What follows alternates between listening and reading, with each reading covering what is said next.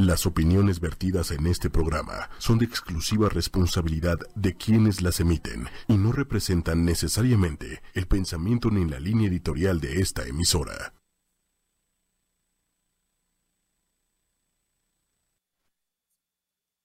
Hablar de educación sexual en los niños es nosotros como papás, ¿qué vamos a hacer? ¿Cómo los vamos a ir instruyendo en toda esta formación y cómo es que ellos van a ir conociendo su cuerpo, cómo se van a ir desarrollando. Y pues bueno, lo primero es eh, saber que la sexualidad va a ser parte de toda nuestra vida, que está desde que nacemos, desde antes de nacer, incluso hasta que nos vayamos de este mundo.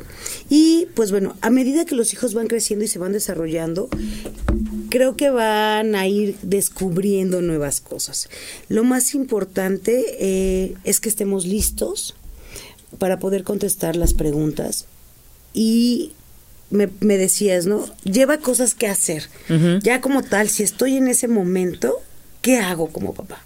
Entonces, primero es, eh, no se asusten. O sea, no entrar en pánico.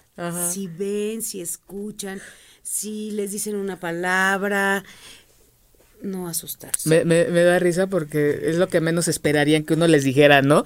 Este, ellos esperan que uno les dé, bueno, me voy a, ir un poquito a, antes porque no había, no había audio, entonces el tema del día de hoy es cómo hablarle de sexualidad, cómo empezar a, hablar de sexualidad y educar en las sexualidades a nuestro hijo, a nuestra hija, a nuestro menor. Entonces, eh, hablamos a veces, digo, nos perdemos en conceptos, hablamos en cosas en general, sin embargo, es específicamente qué, y es como, como, como este, nos dices ahorita, ¿no? El primer paso es eh, que no nos no se pierda uno en el miedo, en, en, el pánico, en la pena. No avergonzarnos. Y algo muy importante es no burlarnos. Por más que sea graciosa la pregunta, porque los niños tienden a ser muy ocurrentes. Eh, una vez estaba bañando a mi sobrino y le digo, ya está estudiando la maestría, ya había pasado toda la especialidad, ya sabes, yo muy formal, este, hijo, por favor, lávate tu pene. ¿Qué es pene? Y él tenía más o menos cuatro o cinco años, entonces, me platicando con la mamá me decía, es que yo le hablo de pizarrín, pirrín, entonces, justamente cuando el niño te diga, mamá, ¿por qué mi pirrín está rojo o mi pirrín me duele?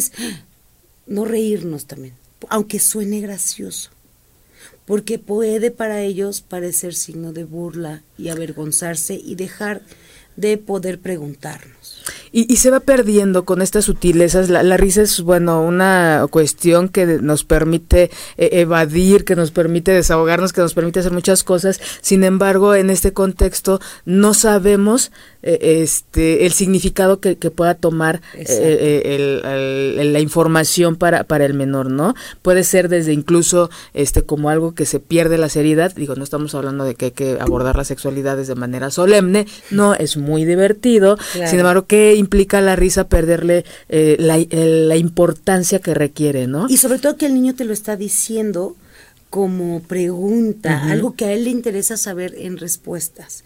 Entonces, ahora, también es bien importante cómo contestamos. Seamos breves, no empecemos a dar choros y rollos de sexualidad, de anatomía, es, sé breve. Si no sabes la respuesta, dile, espérame, voy a investigarlo o voy a preguntar porque también se vale decir no sé. ¿Y qué implica aquí? Es como, esto es la, la forma, eh, los aspectos importantes a considerar, sin embargo, el fondo creo que también es importante tomarlo en cuenta. Este fondo que es la honestidad. Claro. Que, que estamos a veces, ¿cuántas veces no damos dobles mensajes? ¿Cuántas veces no decimos una cosa y hacemos otra? otra? Que, que el ser humano somos incongruentes. También yo no sé de dónde salió la idea de que somos congruentes y, y muchas veces se nos exige congruencia, se nos exige una continuidad, pero pero no, esta congruencia sí me, me trae es para mí un tema, lo de la congruencia, pero es, eh, seamos honestos y la honestidad tiene que ver con algo, es si sabes, no sabes, no hay más. Ahora, muchas veces me han dicho, es que sí, sí lo sé, pero no sé decirlo. Y yo les digo, así dilo. Exacto. Porque entonces, de verdad, ahí le estás, estás abriendo, estás manteniendo el canal de comunicación. Estás siendo honesto. Y la honestidad lleva a tu hijo a tener confianza, a saber que si te va a decir algo, tú le vas a decir lo que es. Porque también a veces este no ser, eh, no darles esa información confunde, pierde el, menor la confianza, el de decir, ay, no, le voy a preguntar y qué flojera, me va a intentar unos choros, no. O, o se va a enojar, o se va a reír. Claro. Entonces, cuando como dicen, lo más sencillo es lo más bonito. Lo más sencillo, de verdad, es lo que comunica. Pónganse ustedes, eh, recuerden cuando ustedes estaban en la escuela, a qué profesor o a qué maestro le entendían más. El que te hablaba claro y conciso. ¿Y qué era lo segundo que hacía el maestro? Acuérdense, es, ¿entendieron? Y entonces, sí como papás, tíos, primos con el menor, tenemos que decirle y preguntarle, ¿entendiste? ¿Tienes alguna otra duda? O está bien lo que te dije. Para saber que se cerró este canal de comunicación y el mensaje fue recibido por el, por el pequeño. Ahora también hay de preguntas a preguntas, ¿verdad? Que, que ya más adelantito iremos viendo, pero me encanta esta parte en donde, este, muy aplicada, mi maestra Adriana viene a... este... la mejor, por favor, ¿eh? Ella sí anotas para la escuela y todo lo anotaba. Así es, porque no tengo memorias muy malas, entonces pues había que anotar. Este... esta parte de, de irlo viendo por eh, por edades, ¿no? Como bien decías hace un momento, desde que uno nace, ¿cómo puedo empezar a educar a mi hijo, a mi hija? Desde que nace, dirá mucha gente. Entonces, recuerden que cuando el recién nacido, su máxima, eh, su capacidad o su máxima eh, expresión o sentir, pues es a través del cuerpo, ¿verdad? Esta comunicación a través de los sentidos. Claro. Entonces, ¿cuál es la importancia aquí? Háblenle, cántenle, huélalo, que estimular esta cosa Muévale el cuerpo, hágale descubrir cada una de las partes de su cuerpo y sobre todo también del escuchar, escuchar, sentir, toquen, toquen a los recién nacidos, por favor, esta interacción de, de esta este estimulación. Que son y bien, con mucho cuidado, por favor. Y entonces, fíjate, más o menos entre los 18 meses y los 3 años de edad, vamos, que ya empiezan a generar mayor lenguaje, muchos de los niños están en la guardería, empiezan también a fluir muchísimo más, a convivir con pares. Y entonces estas eh, preguntas son increíbles porque son tiernas, son de curiosidad, de saber. Entonces te preguntan, ¿cómo es eh, que llegué a tu panza? ¿Cómo llegué ahí? ¿Cómo nacen los bebés? ¿Cómo estaba yo antes de llegar a tu panza? Fíjate que a mí cuando me la preguntaron, eh, no supe contestar. o sea, porque me decía, ¿dónde estaba yo antes? Y yo, pues en el universo. ¿Desde qué, desde qué línea filosófica lo quieres? Exacto, porque es, o sea, y fue una buena pregunta para mí porque no sabía cómo responderla. O sea, sí, ¿dónde estaba antes de que me fuera a embarazar? Pues la verdad no tenía ni idea dónde estaba. O sea, filósofo. Sí, ¿dónde estaba yo antes de nacer? Yo, en el universo, ¿no? Fue lo único que le contesté, porque realmente pues antes no pensaba ni siquiera en el embarazo, ¿no? Entonces, eh, después es cómo salí, por dónde pasé. Y eh, clásica pregunta, ¿de dónde vienen los bebés? No es del universo, por supuesto, por supuesto, pero ¿a dónde está? Es una muy buena pregunta para los es, es excelente. ¿Dónde estaban? ¿Dónde, ¿En dónde estaba? ¿En dónde estaba antes de estar en tu panza? Vamos a hacer un programa de eso. Sí. ¿Por qué las niñas no tienen invitar a Héctor, por cierto. Este. Sí. ¿Por qué las niñas no tienen pene? Entonces, es, pareciera ser que suena gracioso en algunos momentos, pero escucharlos. Todo lo previo que ya dijimos, no burlarnos, atender, ser claros, concisos, eh, no perdernos en los choros, ir directo hacia esto. Y esto lo vamos a ir encontrando en los niños de preescolar en donde ya empiezan a reconocer y ver la diferencia de mi cuerpo es diferente al de él. Exacto. O mi cuerpo es diferente al de ella. Y, y, y, también sus pininos ahí cuando se bañan con los adultos, cuando se bañan con los papás. Pero eso va a venir más entre los cuatro y los cinco años. O sea, los tres años todavía están eh, preguntando como... su origen. Su origen. Ya cuando tienen cuatro o cinco años ya pueden percibir las partes completas de su cuerpo cómo es su cuerpo, ya integrarlo más y entonces aquí ya empieza la parte donde muchos de los padres se asustan y donde nosotros comenzamos la educación de la sexualidad en la etapa preescolar y a los padres, porque aquí ya empiezan a tocar su cuerpo. Y entonces es, el papá es, ¿mi hijo se está masturbando? No, su hijo se está autodescubriendo. Explorando. Se está explorando. Y entonces, ¿por qué va a ser? Porque entonces ya perciben clarísimo cuando ya te bañas con tu papá o con tu mamá y es, ¿qué es eso que le cuelga a mi papá ahí? Y ya no te vuelves a bañar con tu papá, ¿no? Y entonces es, le cuelga un pene. ¿Y yo por qué no tengo pene? Ah, y entonces ya le empezamos a diferenciar porque tú tienes vulva y tienes vagina y ya la ve y no es necesario explicar, ay, es que las mariposas o las abejas. No, claro y conciso. Todas las cosas se mencionan por su nombre. Para empezar, ¿no? ya, ya después creo que es importante que primero sepan el nombre de cada parte del cuerpo, así como las manos, los dedos, la cabeza, y ya después, mm, a mí no me parece tan, tan o sea, no, no, no, lo, no lo reprobaría, pero el nombre que le quieran, este, el sobrenombre que le quieran poner por cuestión familiar o cultural, como quieran, sin embargo sí es importante que se sepa cuál es el nombre. Sí, o sea, yo le digo pajarito, pero acuérdate que se llama pene. O como decías, ¿no? ¿El qué? Este, el pizarrín. El pizarrín En el que escribo. ok, y este... Entonces, pero primero que sepan las partes del cuerpo, su nombre, y ya después nombrarle así como a veces uno no tienes tu nombre, pero te hablan de cariño infinidad de cosas, ¿no? Entonces sí es importante partir de, de lo que es eh, eh, su nombre, porque son de esas cosas que, que yo sigo cuestionando y sigo este eh, pues sí, no, no, no estoy, no estoy a favor, ¿no? El de que muchos maestros están dando educación sexual o la clase de, no sé cómo se llama en primaria, secundaria, la educación sexual en, en las escuelas y este, y, incluso ya como adultos les da pena decir eh, pene, vulva, vagina, nalgas, ano, o sea, ni siquiera lo mencionan y es sí existe y todos lo tenemos y son partes muy placenteras de áreas muy, que generan mucho placer en nuestro cuerpo y da mucha pena. Entonces, ¿cuál es el objetivo de, de decirlo las partes del cuerpo? Pues, Sensibilizarnos. y reconocer que existe, ¿no? Y fíjate que aquí va a empezar esta etapa donde como se están descubriendo, entonces es ¿qué hacemos como papás? ¿Le prohibimos o no que se toquen? Y entonces empezamos a diferenciar estas partes públicas y lugares públicos y privados. Es sí te puedes tocar, pero en tu cuarto con las manos limpias o cuando te estés bañando. ¿Y qué pasa cuando el niño lo empieza a hacer eh, de forma constante o más constante de la que podemos hacer? Entonces ahí otra vez no me espanto, no está enfermo, no es pervertido, no le pongo etiquetas a mi hijo, sobrino, primo, o infante, no se las pongo. Entonces solamente es, cambiamos la dinámica, jugamos, hacemos rompecabezas, vemos una película, te explico por qué, y siempre y cuando te lo esté platicando él. Fíjate que a mí cuando me pasó, porque me decía, bueno, cuéntanos tu historia también.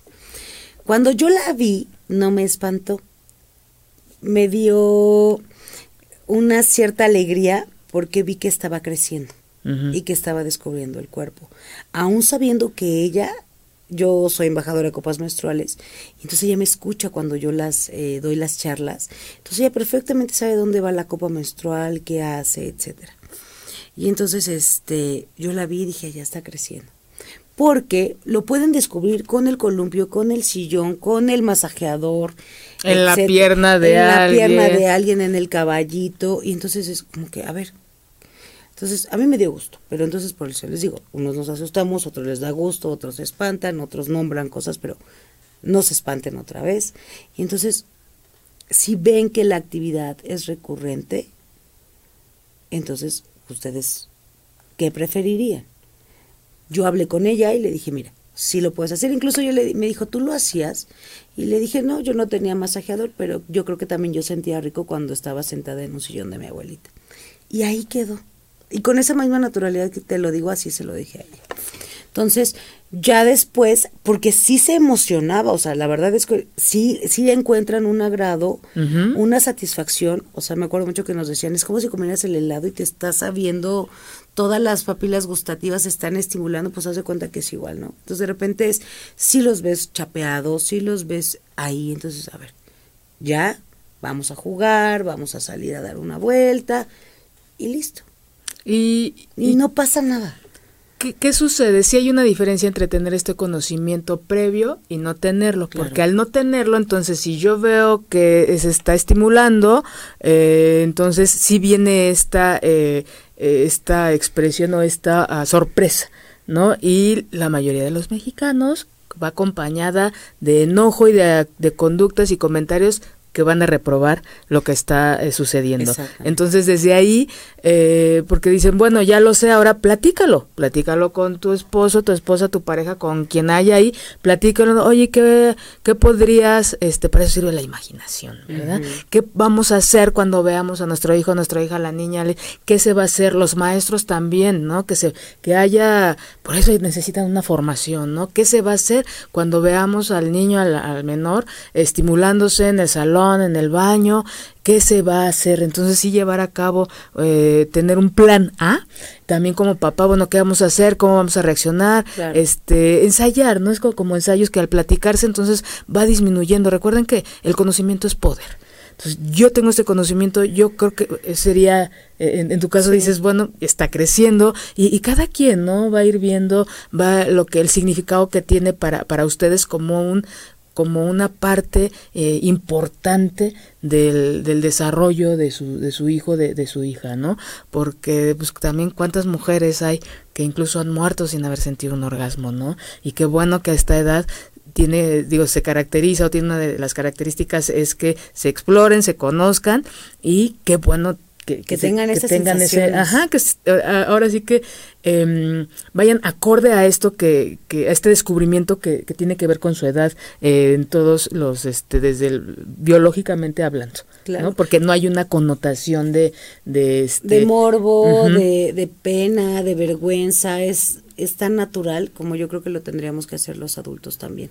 Y esta edad es bien importante porque aquí ya le vamos a empezar, bueno, yo creo que desde antes, pero aquí ya ellos ya pueden entender, hablando de lo público y lo privado, es nadie te puede tocar sin tu consentimiento. Y entonces aquí ya empezamos a trabajar formalmente la prevención del abuso sexual a los menores que ahorita está muy en boga, no sé si han visto en redes sociales, Facebook, Instagram, eh, tíos familiares son personas eh, con más probabilidad de ataque sexual a los niños. Entonces, aquí es de, tampoco te pueden tocar tus tíos, tus primos, tus hermanos, nadie. Pero aquí lo importante es explicarles por qué no te pueden tocar. Hay un video por ahí muy bonito que se llama La mano.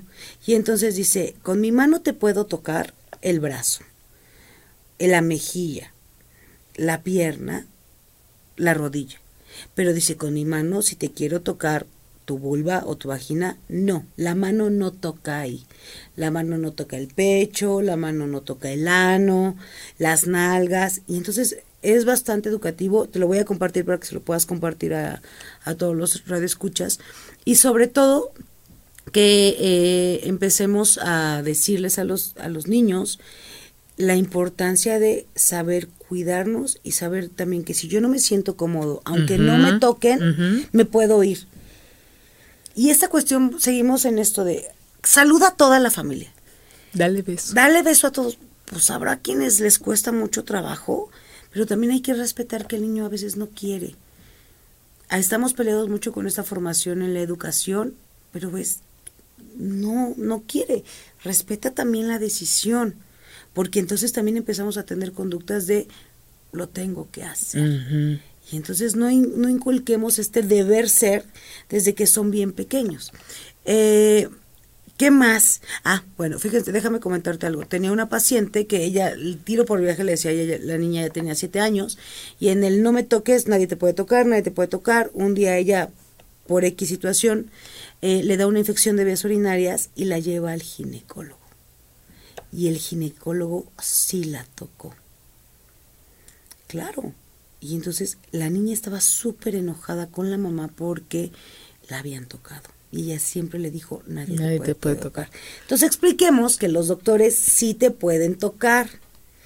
Que hay un ginecólogo, que cuando vamos al pediatra, que es muy diferente justamente el cómo te tocan ellos, porque son los especialistas, a cómo te podrían tocar una persona que quisiera vulnerar. Y, a esto eh, sí quisiera ah, este, agregar Hay, hace, que el año pasado creo que fui a Ciudad Juárez a dar una clase y una, una señora más de 60 años dice este que cuando ella se embarazó, creo que tuvo dos hijos, no recuerdo, sí, dos hijos, que en su primer embarazo fue al ginecólogo. Y el ginecólogo le este, dice, pues yo no sabía, yo, yo no, nunca sabía, mi mamá me acompaña y este, yo entro, yo entro sola y el ginecólogo, o sea, paso y me hace el tacto. Y todo el mundo así de, y porque le hizo el tacto a los dos meses, creo una cosa así, ¿no? Y que cada que yo iba, pues yo me subía a la mesa de exploración porque pues yo, yo es mi primer embarazo, el ginecólogo, mi mamá me esperaba afuera, el era el ginecólogo de la familia, y cada que yo iba me hacía el tacto. Ya pasó, tuvo a su primer hijo, al segundo, ya no estaba este ginecólogo, ya era otro, pues va con el otro ginecólogo y le dice, este, y ella pues llega, se va a subir a la mesa de exploración y le dice el, ginecólogo, no, espérate, no te vas a subir. Ah, no, pero ¿por qué no? Porque no hay necesidad de que yo te haga un tacto. Y dice ella, se quedó así como algo en ella le brinca. ¿no? Qué fuerte. Muchos años, incluso ese día lo, lo abre en clase y dice es que yo no supe algo en mí, yo sentí algo, o sea, yo, yo creí que, que podía, que, que parte de, mi, ah, de mis citas al, ginecólogo era el, el, el, que me hiciera el tacto y no. Entonces, ¿a qué voy con esto? A que es importante partir de lo que se hace, de lo que se ve, y también esta parte de validar y confiar en el menor, de cuando algo, aunque sea aquí, es si no te gusta, es algo no está bien y no te gusta.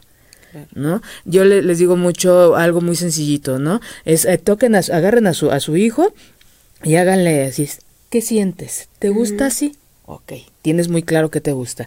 Y es lo más fuerte y es, ¿y esto te gusta?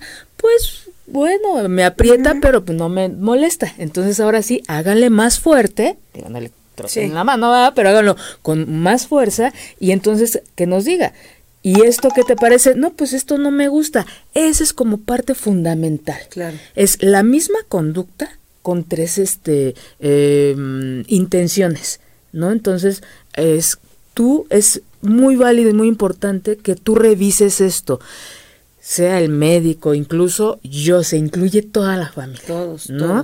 ¿Cómo te gusta? ¿Te gusta que te toquen?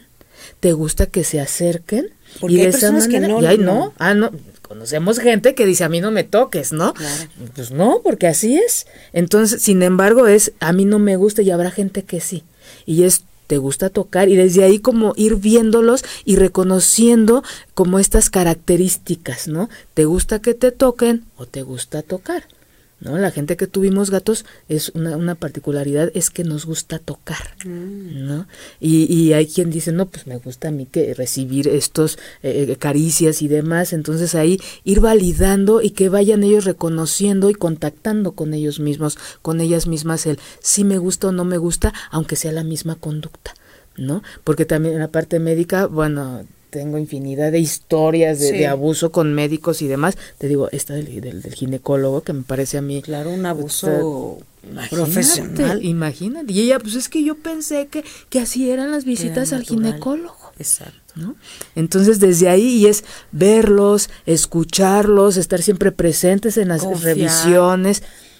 Esta parte de confiar, ¿no? De para mí, si a ti no te gusta, aunque a todo mundo le guste, está bien. Está bien. Y eso es lo que cuenta. Y fíjate que en esta etapa me, me, gusta porque es, como ya empiezan a diferenciar, ya empiezan a jugar mucho a la mamá, a las muñecas, y entonces ya empiezan estas preguntas de, ¿a qué edad puede tener una niña un bebé? ¿Por qué un niño tiene erecciones? ¿Qué es la menstruación? ¿Cómo tienen las relaciones, relaciones sexuales dos personas? Ya empieza a ver, y más si hay mucha naturalidad en casa. Entonces, eh, ¿por qué algunos hombres les gustan los hombres, porque las mujeres se están besando, porque esa persona se vistió de mujer, es niño, es niña. Y van a empezar a hablar también ya de la diversidad y empezar a diversificar. Fíjate que cuando a mí me preguntó eh, por qué se estaban besando dos personas, le dije, porque hay muchas formas de demostrarnos el amor. Y esas personas se aman. Y ahí estuvo, ¿no?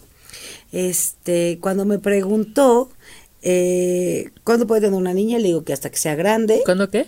¿Cuándo pueden tener hijos? Ah, ok. Este, pues, este, eh, que le decía que ya hasta que fuera mayor, que bueno, que fuera adolescente. Yo, cuando le dije que iba a ver la menstruación, porque hablábamos de las copas, dijo, no, yo no quiero que me salga sangre.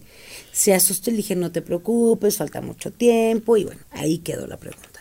Pero sí lo van preguntando, entonces es como que ir tomando aire, cuando te la dejan soltar, porque es en el baño, cuando están dormidos, cuando ven a alguien por ahí pasar desnudo en una película, tener mucho cuidado también con lo que vemos, Sí. eso es bien importante. Y, y la, la pregunta, estas preguntas que y estos ejemplos que has dado son como que mu- muy, parte de lo que ven y este y de lo que ellos van conforme a su desarrollo y maduración cognitiva van este se van dando cuenta, pero también hay que ver cuándo el origen de la pregunta. Claro. Una vez en la escuela eh, eh, donde trabaja mi hermana, eh, se dice que se paran, este, en, estaban en el desayuno, niños de 3, 4 años, y se para una niña y dice, mi papá tiene el pene muy grande, ¿no? Claro. Y son de esas veces que la niña habla y todo el mundo se calla. Y las misas así de, Porque ella muy orgullosa de su papá. eh, digo, a lo mejor, digo, no, no lo, no lo sé porque si nos vamos sobre eso es entonces cuántos penes ha visto la niña, ¿no? Para que diga eso. Entonces, Es que Las también en- en, ese- en esa etapa, justamente las niñas como que tienen esta este cariño por el papá y también si tienen una buena relación con O él. lo- donde lo, escu- también donde lo escucharon. escucharon. Ojalá lo haya escuchado la mamá y no de la vecina. ¿no? La- hay que que sí. revisar la, la del origen. Entonces, este, las misas así de, niña, cállate. Desde ahí, ¿no? La vergüenza que le... La, la niña nunca lo dijo con... Ni siquiera tenía tres, Claro. cuatro años, ¿no? En el desayuno.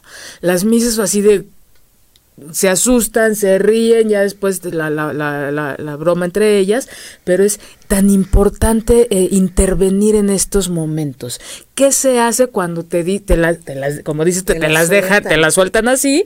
Y es, a ver, ¿en dónde escuchaste esto? Con esta eh, voz, pues, de, co- como haciendo cualquier otra pregunta, ¿no? Así como que estás desayunando, oye, ¿dónde escuchaste Sí, esto? así tiene ¿No? que que ser. seguramente lo escucho por ahí. Entonces es revisar estos eh, este, encuentros con papás, cómo se maneja cuando los menores encuentran a sus papás en pleno este, encuentro en- sexual. en- ajá. Eso todavía no me ha pasado, entonces no les puedo platicar desde la experiencia, pero es igual, no se asusten, no te entren en pánico, seguro está oscuro, se están despertando, no los, no, no- Ay, porque es oscuro. Bueno. Si no vieron algo. O sea, si vieron algo tal vez no estaba oscuro, tienes toda la razón, pero yo, yo siempre tengo esta teoría de que como están medio dormilados, no han de haber visto muy bien, entonces, este, puedes preguntar, ¿qué ¿Qué viste? Se empieza o sea, por es. ¿qué viste? Entonces de ahí ya podemos ir partiendo. Y eh, en esta etapa también es bien interesante cuando van a hablar de diversidad, es igual, es hablar desde lo general y poco a poco ya lo vas encontrando. Por ejemplo, en la escuela de Constanza ya es, en mi, eh, alguien que tiene dos mamás. Y entonces me encantó porque las mamás se presentaron en la junta y entonces nosotras somos las mamás de tal. Y este, y otros somos los papás de tal. Y entonces ella refiere, ay, sí, él tiene dos mamás, qué suerte. Yo tengo, le digo, tú tienes cuatro abuelitas. Entonces, justamente con esta misma naturalidad, contestarle estas preguntas que de repente pueden tener que ver con, eh, con diversidad sexual, también igual de la misma forma. Y si nosotros tenemos también dudas, preguntar cómo poder eh, responder también estas preguntas. Claro, Y, y sobre todo decir, recordar decir, no sé. No sé, eso es, a mí me, me parece algo tan maravilloso el decir, sí sé, o él esta parte de, sí sé, pero no sé cómo explicártelo a ti. Exacto. Entonces, porque quiero que me entiendas, quiero que, quede, te- que te quede claro.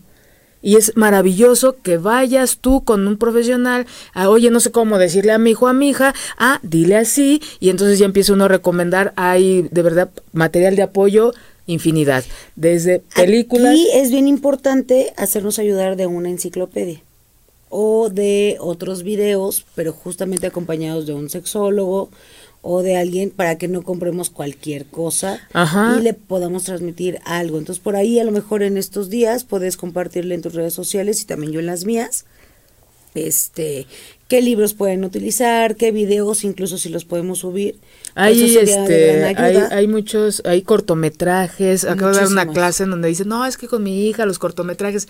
Y son actividades que pueden hacer en conjunto, ya sea nada más dos o incluso toda la familia, desde revisar, eh, eh, ver los cortometrajes. Eh, con niños sí preferiría más cortometrajes que películas, pero también se pueden retomar algún fragmento de una película o conversar después de la película, este, actividades culturales, exposiciones. Ahorita la, Feria del Libro maravillosa que hay niño y el adolescente, cuentos, eh, infinidad de, cosas que pueden, en donde se pueden apoyar para, para hablar del tema, ¿no? Siempre está, ahora, una de las cosas de que seamos muchos, es, no es como antes de que, uy, rara vez ibas a ver a alguien con dos mamás o dos papás o que lo manifestaran.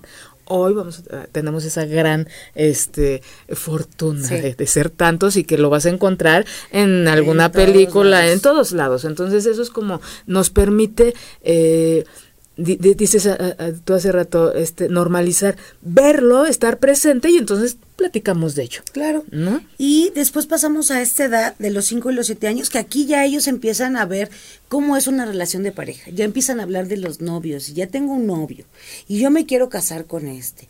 Y entonces es también los papás que dicen, no es que mi hija va a tener novia hasta que sea monja, y de repente sí los cachas respondiendo, no, no, hasta la universidad o hasta que termines la preparatoria, y la niña de 5 o 7 años así con los este, brazos cruzados de, ¿por qué? Y si yo vi a mi prima que tiene 15 y ella ya tiene un novio, yo porque voy a tenerlos hasta los 20, ¿no? Entonces es, es algo que se va dando en etapas, no, igual vuelvo a esta parte, no cerrarnos en el prejuicio, en el estereotipo, en que mi hija nunca va a tener relaciones sexuales, ni mi hijo tampoco, y que va a ser mi hijo o mi bebé por siempre. Irnos quitando también esas telarañas, Carmen, es bien importante. ¿eh? y entonces ahí ir incluyendo todas estas demás partes de la sexualidad que es salir de esta parte genital para decir, ¿para qué te gustaría? Esas hermosas preguntas que mucha gente del consultorio nunca se hizo, ¿no? Es, ¿para qué quieres un novio? Claro. ¿No? ¿Para qué te quieres casar? ¿No? ¿Para qué te gustaría tener un hijo? ¿Qué tipo de mamá te gustaría ser? ¿Qué tipo de papá te gustaría ser? ¿Qué tomarías de tus papás para con tus hijos? ¿no? ¿Qué no harías tú? Entonces empezar a cuestionar eso y salir y empezar a promover esta reflexión de la función o para qué nos relacionamos. Y aparte porque ya viene la edad, que es entre los 8 y los 9 años, donde ya se están preparando para la pubertad. Entonces ahí sí ya vamos a empezar, no que es correcto y que es no, pero sí ya enseñamos valores, ya enseñamos prevención de abuso sexual, ya enseñamos lo que me gusta y lo que no me gusta. Y entonces ya hablamos de diversidad sexual, ya hablamos de relaciones de, de amor, de romance, de matrimonio. Eh, qué es la familia, entonces cuál es el género. Ellos ya empiezan a ver más cosas porque empiezan a captar todo sobre el contexto cultural. Y entonces aquí ya entra, ya lo decía muy bien Carmen, primero fue la familia, después lo vivimos en la escuela y el contexto un poco, pero ya entre los 8 y los 9 años todo es contexto cultural, porque se están preparando para la pubertad la pubertad, esta etapa de cambios físicos, este desarrollo de todo el hormonal que tienen, este explotar, pues ya se va a empezar a notar. Y entonces es, otra vez, está creciendo, está bien, está sano, es natural, lo, lo estamos haciendo de la mejor forma posible porque no es como de, está perfecto, no, es, lo estoy haciendo lo mejor que puedo ya utilizamos herramientas, libros, videos, etcétera. Y si todavía no, nunca es tarde. No, y siempre, siempre hay, ahorita, este, toda esta información que, que, existe, porque hay mucha información, no toda es de una fuente formal, hay que revisar y saber qué sí y qué no. Hay muchos libros en las librerías estas famosas, uh, hay de verdad cada vez hay, hay más, libros para este cuentos, hay mucho cuento, hay en la esta en el sótano de allá de, de Miguel Ángel de Quevedo, el de en la sección de niños, en la sección de niños, ahí están por edad, eh, este, unas cosas maravillosas. No traje mis libros. también está el armario abierto. y ahí también encontrar juguetes, este, este, cosas más. Está el Injuve, eh, también hay en el DIF ya programas de educación sexual. Ya hay muchos lugares, antes decía Carmen, ¿no? Qué bueno que hay estos foros donde podamos eh, hablar de sexualidad. Pero aparte yo creo que de foros eh, ya estamos llevándola por todos lados, dispersando la educación de la sexualidad. Entonces los materiales ya están al alcance. Solamente es preguntarle a nuestra terapeuta, a nuestro sexólogo de cabecera, es, oye, ¿qué te parece este libro? O recomiéndame uno o un video o una película, etcétera. Ahorita está muy en boga también muchos blogs, muchas noticias de que en una película que se acaba de estrenar, que es para niños, ya Frozen 2, decían, o sea, había una polémica de que Elsa era eh, lesbiana. Y entonces, yo no sé si sea o no, es una película. No pongamos telarañas o prejuicios o tabúes otra vez. Y entonces como de, y estigmaticemos algo que todos están viendo. Y entonces, pero mi hijo no, porque no vaya a ser que se vuelva homosexual o lesbiana. O le gusten las niñas. Y entonces es, no, cada quien lo va a explicar, tú lo decías muy bien, respecto a su familia, sus creencias, la cultura, el contexto, los estudios. Eso también es bien importante, Carmen. Sí, eh, la idea no, no podemos unificar el como recetario, ¿no? Se va a decir esto, no, es desde donde ustedes, en acuerdo con, con su pareja, eh, ¿qué se le va a responder? Pero la idea es pensarlo porque va a pasar y ojalá les toque ver, porque también es muy preocupante cuando, no, mi hijo nunca, tu hijo nunca, pero en la escuela o, la familia o, o la, en la casa del tío, de la abuelita, eh, todo el mundo sabía y tú no. Entonces la idea es de que ojalá ustedes o nos toque ver a nosotros el proceso que está eh, experimentando y viviendo nuestro, nuestro menor y, platicar cómo lo vamos a abordar. Entonces, no lo sé, entrando en pánico, entonces pueden acudir a uno y ya una plática. Este, ¿Qué es lo mejor que se puede hacer? Sí, eh? para, para, porque hay más dudas en los adultos como adultos que, el que lo que el niño está pidiendo. Él pide algo concreto. Acuérdense que de repente era, ¿por qué estudiaste sexualidad? Y yo les decía, porque a mí me hubiese encantado que cuando yo fuera adolescente alguien me explicara que alguien de repente te iba a doler el corazón o tu novio iba a besar a otro, a otra, este, que te iba a bajar, que iba, que iban a ser los cólicos, ¿por qué se cambian tanto las emociones? A mí me hubiese gustado que, hubiese habido alguien, no porque mi mamá no lo hiciera, pero yo creo que esto que hacemos nosotros no lo hacen todas las personas. No, y que nos permite conocernos más y, y, sí, mejorar eh, nuestra calidad de vida, así como la calidad de las relaciones que uno va, va, va teniendo. Sí, sí hay una, este, ¿qué me llevó a estudiar sexualidad? Ah, preguntarse a ustedes qué les, qué les lleva a preguntarse de la sexualidad y qué los ha llevado a limitarse. ¿no? La mayoría de las veces es pues estas creencias que, que hay que ir actualizando ¿no? para, para mejorar, para conocernos, para este conocer al otro y en sí eh, esto como el efecto dominó, ¿no? Y mejorando la, este, la, interacción y la libertad de, de, del actuar, el respeto hacia el otro, que es una de las ideas, ya para, para cerrar el programa, Adriana, de las ideas de este programa, uno de los objetivos es ese, ¿no? Promover la capacidad de reflexión, validar lo que nos dice nuestro menor, ojo cuando nos dicen mamá me tocaron, tengan mucho cuidado, créanle a sus hijos, por favor, este, crean y háganles caso cuando no quieren ir a un lugar, este, tengan mucho cuidado con, cuando los niños dicen no. Porque allá, cuando cambian las actitudes. siempre una actitud que se hace, cualquier conducta que se acentúa o que disminuye, ojo, algo nos está diciendo, nos lo está diciendo la conducta y hay que ir revisando el origen, ¿no? Este, y yo creo que con, esta parte por ahí buscando preguntas de repente, este eh, decía, ¿no? Que hablar de sexo y sexualidad eh, con nuestros hijos nos va a dar la oportunidad de dar valores, de, de, hablar de nuestras creencias a nuestros hijos y que tal vez algunos temas nos generen también a nosotros pena. Pero también es ir eliminando y recuerden que la sexualidad y la enseñanza y la educación de la sexualidad es ir quitando, erradicando prejuicios, eh, mitos, eh, estereotipos que dañan las cuestiones y la individualidad de cada persona.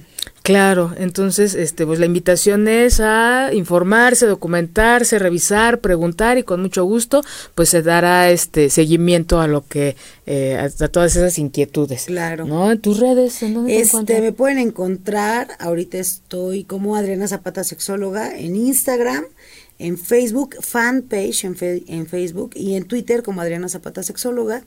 Y pues muy contenta y pues también estoy allá en la UAM, en Santa Fe, dando, fíjate que me gustó mucho esta propuesta que hace la universidad de llevar un sexólogo a la universidad para dar asesorías sexológicas. Dice, ninguna otra UAM lo tiene, no sé si otras universidades, universidades que yo sepa, ¿no? pero yo creo que esta idea de llevar la educación sexual a todos, y yo creo que en todos los preescolares, en todas las primarias y en todas las escuelas, sin importar el nivel, tiene que haber un sexólogo. Claro que sí, este es algo que siempre me gusta mucho compartir, así como hay un maestro de computación, de inglés, de educación física, debe haber un sexólogo, sexóloga. Pero bueno, ojalá algún día nos escuchen, ¿verdad? pronto. Y muchas gracias a toda esa gente que nos escribió, que nos vio, que nos escuchó, que nos sintió, ¿verdad? Muchas gracias Adriana por haberme acompañado en este bonito tema, yo también. Y este Cuiden a los niños, cuiden a los menores. Infórmense, por favor. Y dentro de ocho días no se lo pierdan. Cierro este el ciclo de este año con Ana Laura Rosas y vamos a hablar de la, cómo sexualizan a los niños y a las ah, niñas. Entonces, eso es lo hacemos mucho y a veces ni siquiera nos pasa por aquí de ¿en serio estoy haciendo eso? Los invito a no se pierdan el programa dentro de ocho días. Feliz y Navidad. Feliz Navidad, Año Nuevo y demás. Y nos vemos el año que entra por acá. Y muchas gracias por habernos acompañado esta tarde de noche y a toda esa gente que va manejando, que llegue comiendo a su casa, a los que están en su casa, disfruten mucho a su familia y a sus niños y a los que están solos reciban un beso. Muchas gracias, nos vemos dentro de ocho días. Gracias.